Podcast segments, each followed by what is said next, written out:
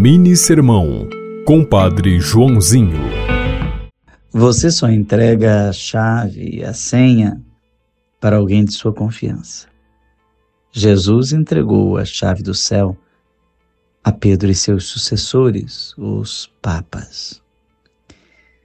E ao longo dos séculos tivemos pontífices, homens com vocação de ser ponte entre o céu e a terra, alguns mais santos, outros mais pecadores, alguns mais sábios, outros mais limitados, mas todos eles permaneceram nesta corrente de sucessão que chegou até nós na pessoa do Papa Francisco, por quem nós precisamos rezar e nos unir espiritualmente, porque ele é o vigário de Cristo aqui na terra, que continua digitando a senha do céu.